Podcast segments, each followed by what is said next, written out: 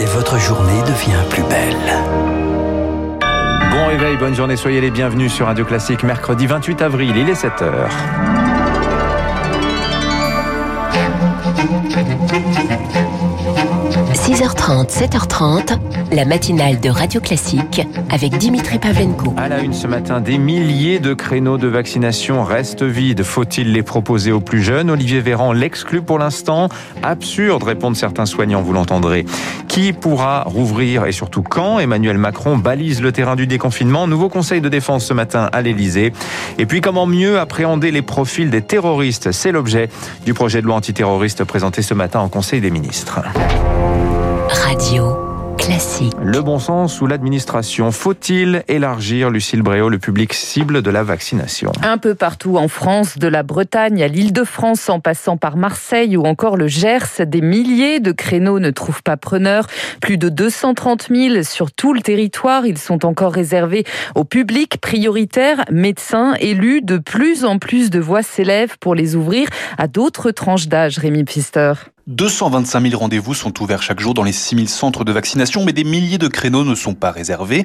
Même chose dans les cabinets de ville. À Toulouse, faute de patients, le docteur Jérôme Martin n'ouvre même plus de rendez-vous pour ne pas perdre les doses. Il ne fait que les deuxièmes injections. On arrive au bout de la cible des gens à vacciner, puisqu'il y a 4 millions de personnes éligibles qui, pour l'instant, ne se sont pas fait vacciner. Donc, est-ce que c'est des gens qui veulent réellement se faire vacciner? Est-ce qu'on doit attendre qu'ils veuillent bien ou est-ce qu'on doit ouvrir davantage plus vite? Moi, je serais tenant d'ouvrir plus tôt. Véran, il dit, vous avez des listes, il faut, faut appeler les gens euh, qui sont en attente, quoi. Mais on n'a pas tous des listes et puis ils ont peut-être récupéré leur liste aussi hein, dans les centres. Hein. Car la règle d'or, c'est de ne jeter aucune dose. Le ministre de la Santé l'a rappelé hier, quitte à vacciner en fin de journée dans les centres ceux qui ne seraient pas encore éligibles.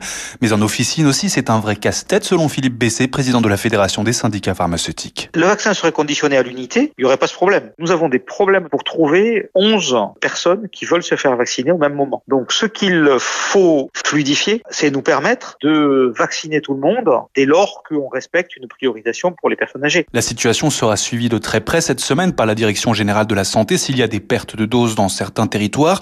L'ouverture aux 50-59 ans pourrait être décidée avant le 15 mai. Hier, lors d'un déplacement à la cellule de crise de l'Agence régionale de santé d'Île-de-France, Olivier Véran a aussi confirmé la volonté du gouvernement de vacciner par étapes. En revanche, autre piste sur la table, l'ouverture à l'ensemble des personnes vulnérables, quel que soit leur âge. La vaccination également au cœur d'un échange hier entre Emmanuel Macron et une poignée de maires, une dizaine d'élus auprès de qui il s'est engagé à donner plus de visibilité sur les stocks de vaccins. Visibilité à six semaines pour des stocks que le chef de l'État juge trop importants. Vincent Belval est le maire de Hasbrook dans le nord de la France. Il fait partie de ceux qui ont échangé avec le président. On fonctionnait euh, parfois au jour le jour sur le nombre de doses qui allaient être euh, données euh, à chaque centre de vaccination. Puis à la semaine, on pourra maintenant donner des créneaux jusqu'à six semaines aux gens qui viennent nous voir qui ont des problèmes avec Doctolib, qui ne savent pas s'inscrire, qui n'ont pas accès à Internet. Et ça, c'est juste pour nous une bouffée d'air.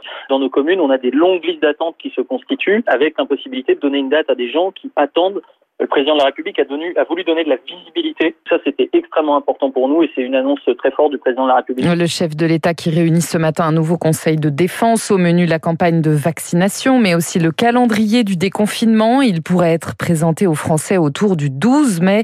Emmanuel Macron, lui, pourrait prendre la parole à la fin de la semaine ou en début de semaine prochaine. Aujourd'hui, c'est Jean Castex qui s'exprimera à l'issue du Conseil des ministres pour détailler les grandes lignes du projet de loi relatif à la sortie de crise. Il doit remplacer l'état d'urgence sanitaire qui sera caduque début juin. En bref, les plans de relance français et allemands formellement déposés à Bruxelles aujourd'hui. Les députés européens, eux, débattent de la mise en place d'ici à l'été d'un certificat vert pour faciliter les déplacements au sein de l'Union européenne. Le variant indien repéré dans au moins 17 pays du monde, la Belgique, la Suisse, la Grèce, l'Italie, entre autres, mais pas en France métropolitaine. D'après le ministre de la Santé, seuls deux cas ont été identifiés aux Antilles. Le virus a fait plus de 200 000 morts en Inde. Autre sujet sur la table du Conseil des ministres euh, ce mercredi, le projet de loi antiterrorisme. Le texte présenté cinq jours après l'attaque du commissariat de Rambouillet est en préparation depuis plusieurs semaines. Que contient-il? On voit ça avec Camille Schmitt. D'abord, les visites domiciliaires, anciennement appelées perquisitions administratives, elles seront facilitées. Après autorisation d'un juge judiciaire, les services de police pourront pénétrer au domicile d'une personne soupçonnée de présenter une menace terroriste, menace qui doit être d'une particulière gravité. Par ailleurs, une fois sortis de prison, les terroristes pourront être surveillés plus longtemps, jusqu'à deux ans contre un an actuellement. Sont concernées les personnes condamnées pour terrorisme à une peine d'au moins cinq ans ferme ou trois ans en récidive, soit une centaine de détenus d'ici 2023, d'après le ministère de la Justice.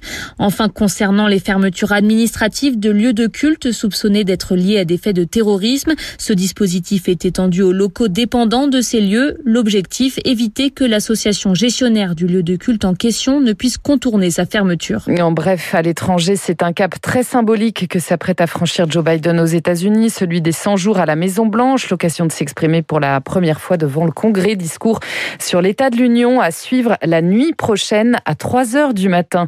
Les États-Unis où les personnes vaccinées peuvent désormais tomber le masque à l'extérieur, sauf s'ils se trouvent au milieu d'une foule. Enfin, direction le Brésil. Le Sénat se penche là-bas sur la gestion de la crise sanitaire par Jair Bolsonaro. Une commission d'enquête va disséquer pendant 90 jours la façon dont le président et son gouvernement ont agi face à la pandémie, les critiquer de toutes parts pour avoir tenté de minimiser le virus.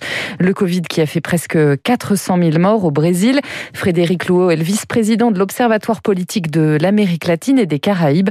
Pour lui, le bilan de cette commission pourrait être dévastateur à un an de la présidentielle. C'est de par sa composition une commission d'enquête qui euh, n'est pas en faveur du président Bolsonaro. Au terme de son mandat, il aura un bilan à défendre. La crise sanitaire sera un élément très important et si le rapport de la commission d'enquête est un rapport à charge qui pointe directement les responsabilités individuelles du président de la République en ce qui concerne le fait d'avoir minimisé la crise, de ne pas avoir acheté des vaccins, d'avoir fait produire par l'armée de la chloroquine contre l'avis euh, et les recommandations des scientifiques. Il aura beaucoup de difficultés finalement à répondre à certaines critiques. Ça va être très pesant pour lui dans la campagne électorale pour une éventuelle réélection. Des propos recueillis par Marc Tédé et puis le choc PSG Manchester City ce soir au Parc des Princes, deuxième demi-finale allée de la Ligue des Champions. C'est à 21h. Hier, le Real Madrid et Chelsea se sont quittés sur un match nul, un partout. Voilà, le choc des cultures. Hein un PSG Manchester City d'un côté, une sorte de collectivisme presque soviétique. À la, oui, oui, c'est ça, la, méthode Pep Guardiola. Et côté PSG, c'est le, culte du joueur star. Mais enfin, on est quand même dans deux clubs, euh, deux clubs multimilliardaires. C'est le moins que l'on puisse Rendez-vous demain. Merci Lucille Bréau. Vous revenez tout à l'heure à 8h. Dans un instant, le rappel des titres de l'économie, l'édito de François Vidal. On va parler des 100 premiers jours de Joe Biden. Et juste après l'invité de l'économie ce matin, Philippe Dorge, c'est le directeur général de la branche service courrier colis de La Poste.